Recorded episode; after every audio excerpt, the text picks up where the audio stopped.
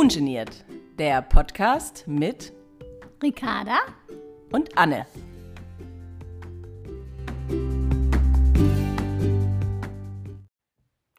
Alles ist möglich. Mit dieser optimistischen Aussage begrüße ich euch zu einer weiteren Folge von Ungeniert. Warum ich so guter Stimmung bin, das hat tatsächlich damit zu tun, dass ich folgende News mitbekommen habe. Und zwar die lautet, George Webster wird Moderator des britischen Kinderkanals der BBC. Ja, soweit so gut, denkt ihr euch jetzt. Äh, und was ist spannender, wenn in China ein Sack Reis umfällt? Ja, habt ihr recht, guter Punkt. Aber das Besondere zum ersten an der Nachricht war Websters Antwort auf die Frage eines Reporters, ob er das denn je gedacht hätte. Und er erklärte, als ich klein war, hat man mir beigebracht, dass ich alles werden kann. Punkt. Für ihn ganz klar. Für andere aber offenbar noch eine Frage wert. Denn zweitens, George hat Trisomie 21, an der er jedoch nicht leidet, wie ihm ganz wichtig ist zu betonen. Ich habe ein großartiges Leben, sagt er. Diese Podcast-Folge dreht sich um Möglichkeiten, was wir alles schaffen können, gegen Widerstände und mit Unterstützung einer positiven Umgebung. Dazu haben wir nachher ein gutes Vorbild als Interviewgast, Benedikt Lieker. Er ist Dirigent, Aktivist, Stadtrat in Augsburg. Ein Gendefekt schränkt seine Beweglichkeit ein, aber nicht seinen Tatendrang. Aber dazu gleich mehr. Zunächst einmal, Ricarda, mich würde interessieren, ob du auch gute Beispiele kennst. Möchtest du uns von ihnen erzählen? Ich kenne sicher zahlreiche Georges, allerdings viel zu wenige, die eine solche Anstellung innehaben. Das ist sehr schade. Allerdings beobachte ich momentan vor allem auf den Social-Media-Plattformen, dass Inklusion in den Medien und auch in Betrieben langsam, aber sicher größer geschrieben wird. Letztlich habe ich noch in Gabor Steingarts Morning Briefing das Thema zur Inklusion in Betrieben gehört. Auch sehe ich mehr und mehr Models und Schauspieler mit Behinderungen in Film und Fernsehen. Ich hoffe sehr, dass es mir zukünftig nicht mehr auffällt, sondern dass es so normal ist, dass es eben ins Bild und überhaupt überall hinpasst. Ja, da hoffe ich auf jeden Fall mit. Ich glaube aber auch, dass es tatsächlich noch ein bisschen Zeit brauchen wird, ähm, bis wir das wirklich in der Breite der Gesellschaft antreffen werden.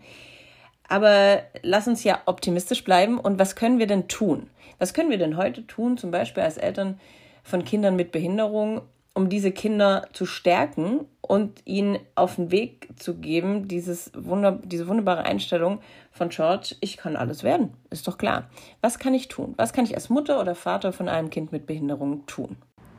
Da gibt es eine und meiner Meinung nach die allerwichtigste. Diese Zutat heißt Lob.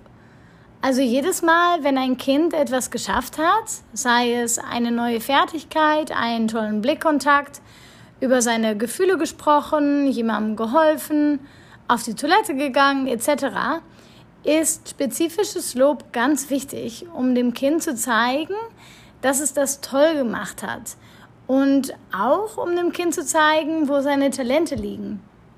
Man darf auch gern mal einen coolen Superheldennamen ausdenken und dem Kind ein Cape umhängen und äh, sowas sagen wie, da ist Superhelfer, der beste Helfer unter der Sonne oder so ähnlich. Vielleicht ein bisschen kreativer als meine Wortschöpfung.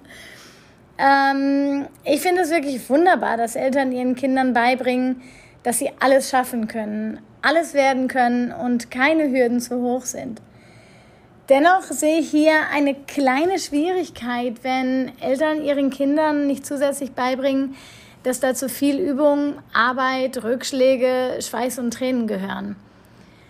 Daher ist meiner Meinung nach das Lehren von Durchhalten auch ganz wichtig. Wenn etwas nicht auf Anhieb klappt, muss man es eben nochmals versuchen.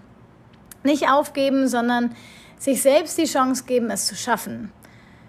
Da ist bei Kids die Hilfe der Eltern mit viel Empathie, aber auch Cheerleading Spirit gefragt. Eltern können ihren Kids beispielsweise erklären, dass sie selbst auch nicht alles gleich können oder sie können vormachen, dass es auch bei den Großen nicht immer so klappt, wie man es sich wünscht. Das stärkt das Selbstwertgefühl der Kids und sie sehen, dass sich das Durchhalten lohnt. Das sollte bei Eltern von Kids mit Behinderungen im Übrigen eine der leichtesten Übungen sein, denn sie leben, durchhalten und niemals aufgeben, jeden Tag. Durchhalten, nie aufgeben, das beschreibt auch bestens die Charaktereigenschaften meines Interviewgasts Benedikt Lika. Und ich freue mich sehr, dass ich euch jetzt teilhaben lassen kann an dem vor kurzem in Augsburg aufgezeichneten Interview mit ihm. Benedikt, du bist mein erster Interviewgast mit eigenem Wikipedia-Eintrag. Und da habe ich nämlich nachgeschaut und da steht, Benedikt Lika ist ein deutscher Dirigent, Kommunalpolitiker und Inklusionsaktivist. Was würdest du dem noch hinzufügen? Ach, das ist eine gute Frage. Ich habe noch gar keine Gedanken darüber gemacht. Ähm, ich glaube, das beschreibt mich ganz gut in meinem Tun und Handeln. Also Musik ist klar, ganz zentraler Punkt. Zwar nicht mehr so ganz wie früher, aber immer noch. Die Kommunalpolitik ist mein täglich Brot. Und die Inklusionsaktivistentätigkeit, ja, die treibt mich um und treibt mich an. Mhm. Und du würdest dich auch bewusst als Aktivist bezeichnen? Ja, also gerade jetzt in der fast post-pandemischen äh, Zeit, nach Corona oder mit Corona, glaube ich, dass wir Menschen mit Behinderungen wieder verstärkt aktivistisch unterwegs sein müssen. Mhm. Weil einfach Corona Inklusion und äh, die Bemühungen komplett überdeckt hat. Mhm. Ja. Ja, du wurdest mit einem seltenen Gendefekt geboren, aber es scheint mir, deine Eltern haben dir gezeigt, alles ist möglich. Wie hast du selbst dein Großwerden erlebt? Ich habe mein Anderssein liebelich wahrgenommen. Ähm, ich bin beschenkt mit drei jüngeren Brüdern, allesamt ohne genetischen Defekt, die mich aber komplett so genommen haben, wie ich bin.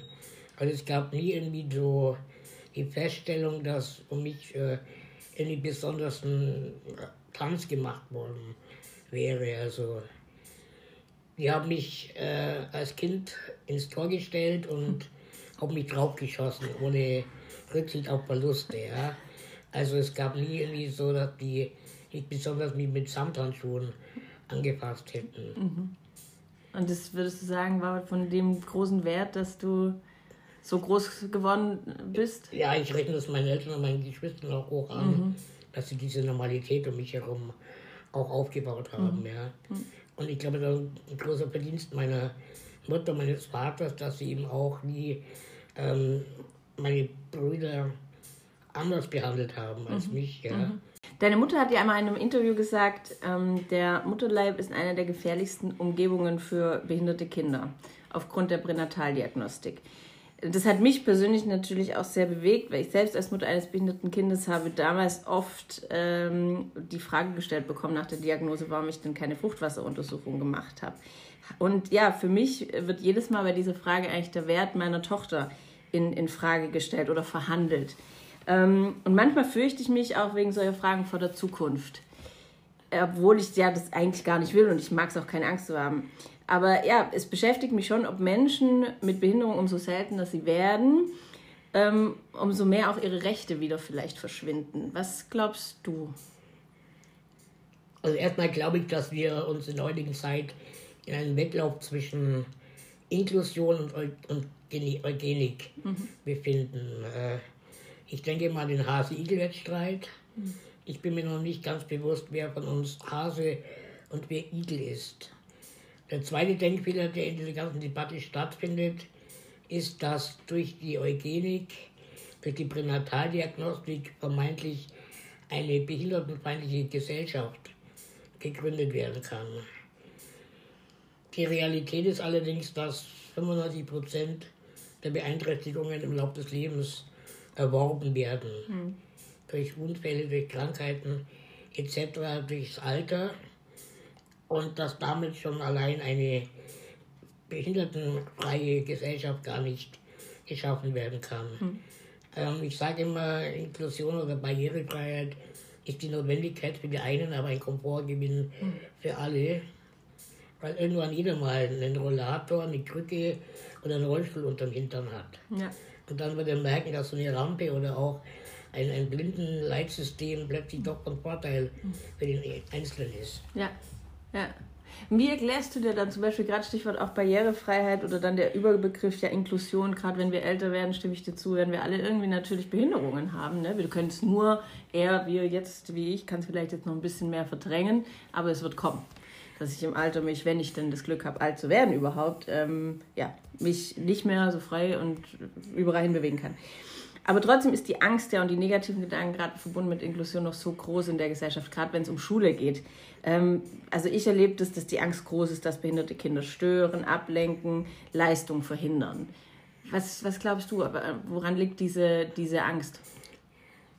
Die Angst liegt daran, dass wir immer noch viel zu wenig miteinander aufwachsen. Hm. Ähm, je früher wir gegenseitig in Berührung kommen, umso weniger werden diese Bedenken oder Ängste, Ressentiments aufgebaut. Mhm. Und meine Erfahrung ist, dass es nicht nur Ängste und Ressentiments von Seiten der vermeintlich Nichtbehinderten, auch die Behinderten gibt, sondern auch andersrum. Mhm. Also ich habe es erlebt, ich war mein ganzes Leben in der Regelwelt. Mhm. Ich habe nie eine Förderschule von innen besucht. Zu meiner Kindheit, Jugend gab es den Begriff und die Debatte über Inklusion noch gar nicht. Mhm. Sondern meine Eltern hatten irgendwie von innen heraus verstanden, dass das nicht für mich der richtige Ort ist. Mhm. Dass ich vielleicht manche ja, Alltagschancen äh, vielleicht nicht so gelernt hätte, also einen Bleistift vom Boden aufzuheben mhm. oder keine Ahnung, ähm, äh, Schulranzen auf dem Schoß von A nach B zu tragen, habe ich nicht gelernt, aber ich habe gelernt, ähm, mit meiner vermeintlich nicht behinderten Umgebung zu kommunizieren. Mhm.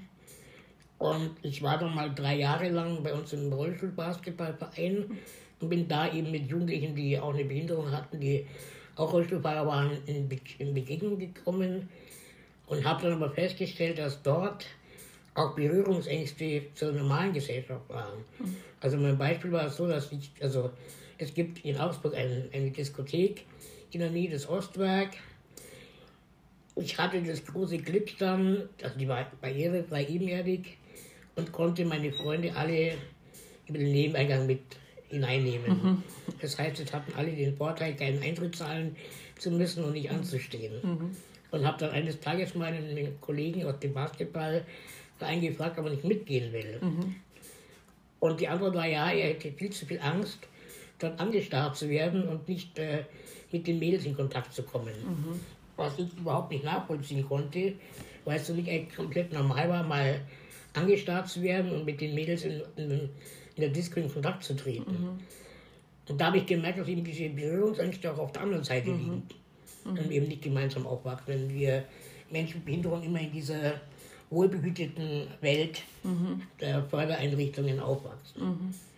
Und würdest du das auch sagen ähm, bei geistig behinderten Kindern, die jetzt kognitiv eingeschränkt sind? Oder würdest du dann sagen, bei denen wäre es doch wichtiger, zum Beispiel eine Förderklasse zu haben? Wie, wie, wo, oder gibt es für dich auch Grenzen der Inklusion?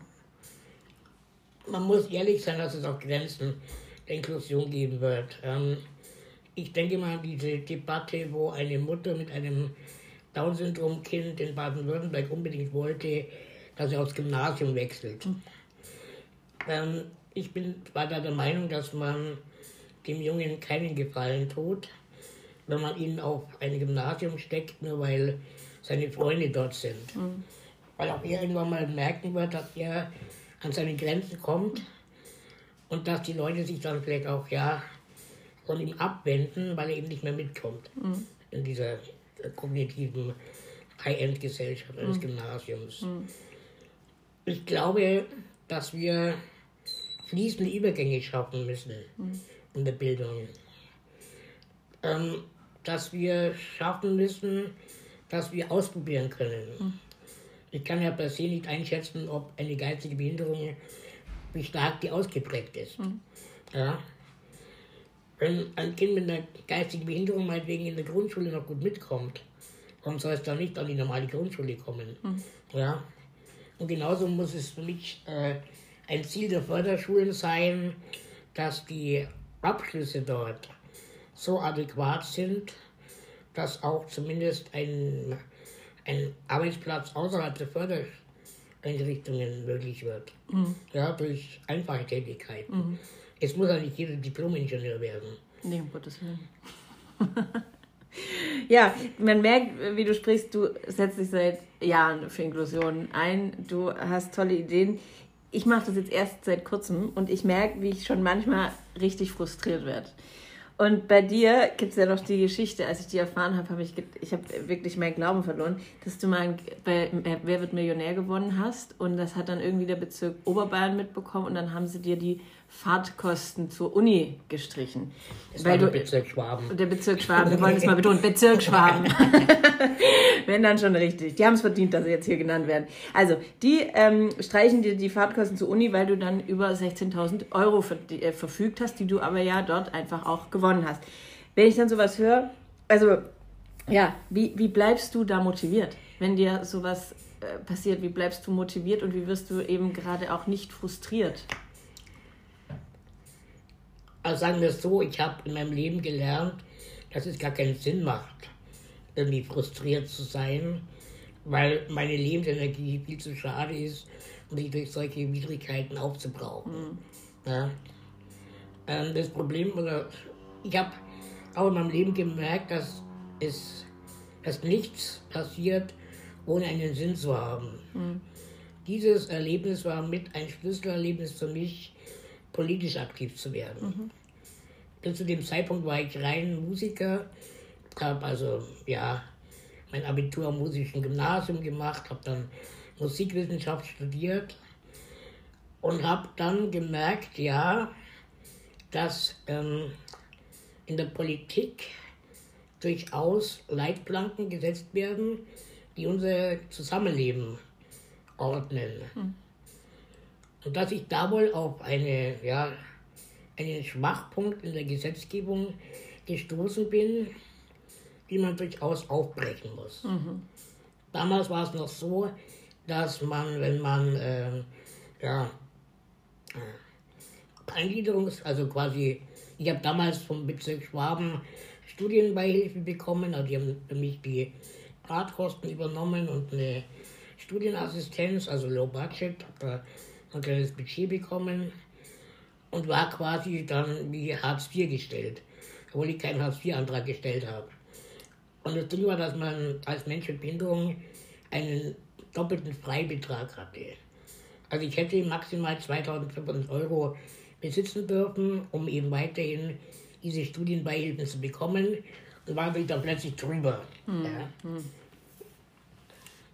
Mittlerweile haben wir es jetzt geschafft, dass äh, diese Finanzmittel auf 25.000 Euro erhöht worden sind mhm. und die sollen auch weiterhin erhöht werden. Das heißt also, das war somit der Grund, weshalb ich dann politisch aktiv geworden bin und da auch ja, also mich einbringen konnte. Und gleich was erreicht hast. Genau, und was Super. erreichen konnte. Also heute könntest du deinen äh, Gewinn einfach behalten und du hättest, würdest keine negativen Effekte davon haben. Genau, ja. Super.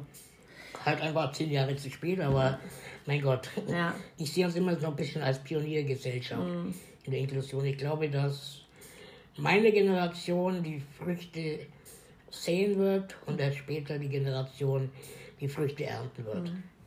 Ja, ich hoffe das auch und ich hoffe auch gerade, weil natürlich wir ja schon merken, Minderheiten kriegen mehr Aufmerksamkeit etc. Wobei mir aber auch immer ein bisschen auffällt, dass die, wenn, wenn es zum Beispiel darum geht, wir müssen mehr tun für Transsexuelle, Homosexuelle etc. etc., dann fehlt ganz oft Behinderte. Mhm. Fällt dir das auch auf? Ja, absolut. Und dann, was glaubst du, an was das liegt? Ich glaube, es liegt auch daran, dass wir Menschen mit Behinderung uns noch viel, viel mehr in Politik und ja, Gesellschaft einbringen müssen. Mhm. Ja. Und sie ist ja, also was ich klarstellen will, ich setze jetzt nicht homosexuell mit Behinderte zusammen, sondern mir geht es ganz klar um Minderheiten einfach. Mhm. Menschen, die jetzt in der Gesellschaft nicht in der Masse vertreten sind. Ja. Und da fällt mir halt eben auf, dass äh, Behinderte sich vielleicht aber auch oft nicht selber äußern können. Am, am Schluss sind es die mit 12 Millionen, glaube ich, die größte Minderheit, die in Deutschland lebt. Und die finden in der Öffentlichkeit, in den teilweise Medien oder in irgendwelchen Oscar-Reden, vor zwei Jahren gab es eben, glaube ich, einen Schauspieler, ähm, der sich da für, wir müssen mehr für Minderheiten tun, einsetzen und genau die größte Gruppe wieder vergessen hat. Danach gab es dann eben ja auch ein bisschen einen Aufschrei. Aber ähm, ja, meinst du auch, dass es eben daran liegt, dass viele von ihnen, ja nicht alle, aber viele von ihnen sich auch nicht selbst sozusagen zu Wehr setzen können, wie jetzt natürlich andere Menschen? Sagen wir es mal so. Ähm, wenn man jetzt das Ganze historisch betrachtet, dann gab es den Nationalsozialismus, wo man uns Menschen mit Behinderungen quasi als Versuchskaninchen für den Holocaust benutzt hat. Mhm. Minderwertiges Leben beseitigen. Mhm. Nach dem Krieg gab es dann das sogenannte ja, recht schlechte Gewissen. Es haben sich dann Elternverbände gegründet, wo man quasi Fördereinrichtungen mhm. gegründet hat, um, um dort Menschen mit Behinderungen besonders zu fördern, mhm. aber auch wegzuverwalten. Mhm. Ja, sie, wir waren nie, wieder nicht mhm. im Mittelpunkt der Gesellschaft. Und meine Generation, ich bin Jahrgang 82, vielleicht ein paar Jahre früher noch, das waren die ersten, zum Beispiel mit dem Krüppeltribunal, mhm. die sich wirklich öffentlichkeitswirksam plötzlich hingestellt haben und ihre eigenen Rechte eingefordert haben. Mhm worauf die UN-Behindertenrechtskonvention auch äh, herausgegangen ist. Und ich glaube, dass wir diesen Weg als Menschen mit Behinderung auch weiter gehen müssen, weil wir uns selbst vertreten können. Wir sind erwachsen geworden, wir brauchen die Eltern auch gar nicht mehr mhm. oder auch die Verbände mhm. gar nicht mehr so wirklich, mhm. weil auch die Verbände in meinen Augen immer noch großes Interesse der Selbstverwaltung mhm. auch haben. Mhm. Nur ist es natürlich schwer, da reinzukommen, auch in der Politik, weil natürlich die Verbände auch ja mittlerweile ein, ein starkes Netzwerk mhm. aufgebaut haben. Mhm. Und darum appelliere ich immer wieder, dass auch Menschen sich, egal in welcher Partei, mhm. einbringen müssen, dort auch Verantwortung übernehmen, Posten übernehmen, mhm. um so das Ganze, ja, auch die Homosexuellen von innen heraus mhm. aufzuräumen, ja. Mhm. Ja. Ja. Wir haben jetzt bald eine Ampelkoalition, wahrscheinlich. Was, du bist selbst Mitglied der CSU, das darf man, glaube ich, sagen, äh, weil Landesvorsitzender des Forum Menschen mit Behinderung, sitzt in Augsburg im Stadtrat. Ähm, ja, was erwartest du jetzt für die Menschen mit Behinderungen von dieser Regierungskonstellation? Hast du Hoffnungen? Ich bin gespannt, was kommt. Mhm. Weil wenn ich mir die letzten Jahre anschaue, dann sind immer sehr viele Forderungen von Seiten der Opposition gekommen. Mhm. Von Seiten der Grünen. Die FDP weniger, die ist weniger mhm. aufgefallen für Inklusionspolitik.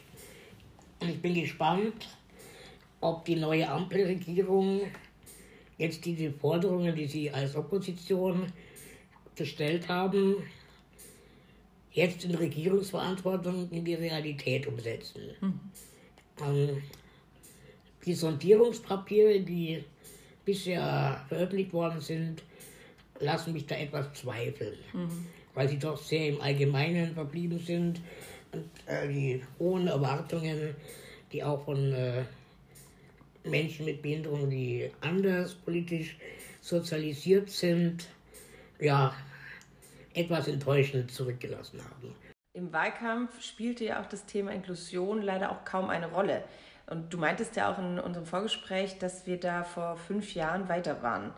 Das ist schade und man fragt sich auch, warum das eigentlich so ist. Im Alltag fällt mir übrigens auch auf, dass die Begriffe Inklusion, Integration inflationär verwendet werden und häufig gar nicht verstanden wird, um was es eigentlich geht. Also mich ärgert viel mehr, wenn Integration mit Inklusion vermischt wird. Weil es sind zwei grundsätzlich verschiedene Herangehensweisen, um eine Gesellschaft zu bilden. Integration bedeutet, dass ich als Individuum mich an die bestehende Gesellschaft anpasse. Also Beispiel, ich komme als Türke nach Deutschland und lerne dann die deutsche Sprache, lerne die ähm, Gebräuche, lerne unser deutsches Grundgesetz und assimiliere mich dann in die Gesellschaft. Inklusion bedeutet aber, dass die bestehende Gesellschaft sich an meine Bedürfnisse anpasst. Sprich, dass Rampen gebaut werden, dass Aufzüge gebaut werden, dass Blindenleitsysteme gebaut werden, dass Nachrichtensendungen mit Gebärdendolmetschern versehen werden und ich somit die Chance und die Möglichkeit bekommen habe, an der Gesellschaft teilzunehmen. Das sind also komplett unterschiedliche Herangehensweisen und sollten auch so auch weiterhin verstanden werden.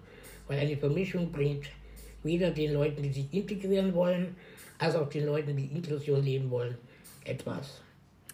Jetzt muss man aber ja sagen, dass Menschen mit Behinderungen nicht immer die Möglichkeit zur Integration haben. Also zum Beispiel bei, bei Ella, sie könnte jetzt gar nicht die Sprache lernen, um an der Gesellschaft teilzuhaben. Also für viele Menschen mit Behinderungen ist Inklusion ja eigentlich die einzige Möglichkeit, also sozusagen, dass die Gesellschaft sich anpasst, dass man zum Beispiel Bildkarten im Kindergarten hat oder dann gegen später ähm, bei gehörlosen Menschen Gebärden, bei Nachrichtensendungen ähm, hinzufügt, ist es ja im Endeffekt, wenn man diese Menschen teilhaben lassen will, nur die einzige Konzept Inklusion möglich.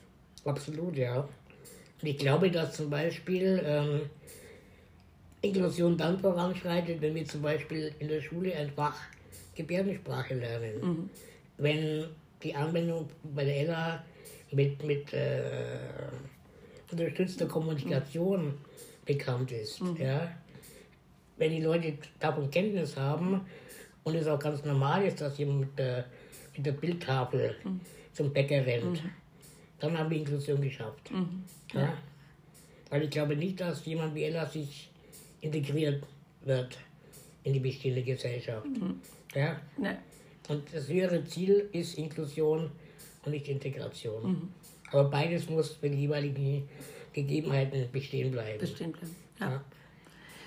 Dem ist äh, nichts hinzuzufügen. Schöne Abschlussworte. Vielen Dank, Benedikt, für das Gespräch. Ja, gerne doch. Das bedeutet aber noch nicht das Ende dieser Podcast-Folge, denn ihr wisst ja, wir geben euch immer noch gern etwas mit auf den Weg. Und den heutigen Tipp, den hat Ricarda für euch. Mein Tipp des Tages zum heutigen Thema Alles ist möglich ist etwas breiter und ich muss ganz kurz ausholen. Wenn ein Kind beispielsweise eine geistige Behinderung hat, können wir in vielen Fällen davon ausgehen, dass es mit hoher Wahrscheinlichkeit kein Quantenphysikerin wird. Dennoch möchte ich, und das ist wirklich ganz, ganz wichtig, stark betonen, dass wir im Umgang mit Menschen mit geistiger Behinderung immer von Intelligenz ausgehen müssen. Denn wir wissen nicht mit Sicherheit, wie viel von unserem Gegenüber verstanden wird. Daher machen wir immer weniger falsch, wenn wir davon ausgehen, dass unser Gegenüber uns versteht. So, nachdem das gesagt ist, ist unter dem Motto Alles ist möglich schnell die Frage der Überforderung auf dem Tisch. Da kann ich generell sagen, dass in meiner Erfahrung eine Überforderung eher besser ist als eine Unterforderung. Bei Unterforderung machen Kids schnell dicht, ähm, fühlen sich nicht ernst genommen oder zeigen Verhaltensauffälligkeiten. Wobei tägliche Forderungen slash Förderung oder Therapie in Praxen und noch zu Hause dem Gehirn keine Chance gibt, kreativ zu werden oder sogar Dinge zu verarbeiten. Also ist auch hier das gesunde Mittelmaß gefragt. Haltet die Waage zwischen fordern bzw. fördern und Entspannung und persönlicher individueller Selbstentwicklung. Kinder dürfen sich nämlich langweilen. Sie sollten es sogar manchmal, um die Kreativität anzustoßen. Sie dürfen lernen, sich selbst zu beschäftigen und sie dürfen auch Pausen machen. Wir sollten nie vergessen, dass Kinder ihr nächstes Entwicklungsniveau oft besser wissen als jeder Außenstehende. Beobachtet eure Kinder gut? Gibt es neue Dinge, die es zeigt? Ist die Förderung noch positiv und wird sie gut angenommen? Oder ist es ein Kampf? Kannst du es dann spielerischer und mit weniger Druck verpacken? Die intrinsische Motivation, das heißt die kindeigene Motivation, muss gegeben sein um Lernen überhaupt möglich zu machen. Also, unterstützt euer Kind, wo ihr könnt, seid Cheerleader, seid Trainingskameraden, aber vergisst, vergisst nicht, vor allem Mama und Papa zu sein. Das ist der wichtigste Job in der Kindesentwicklung, egal bei welchem Kind, ob mit oder ohne Diagnose. Denn am Ende zählt nicht, habe ich meinem Kind alle Wege ermöglicht, die sein Potenzial hergibt, sondern habe ich meinem Kind all die Liebe gegeben, die es verdient. Dem ist jetzt aber wirklich nichts mehr hinzuzufügen. Wir freuen uns, wenn ihr beim nächsten Mal wieder dabei seid. Bis dahin.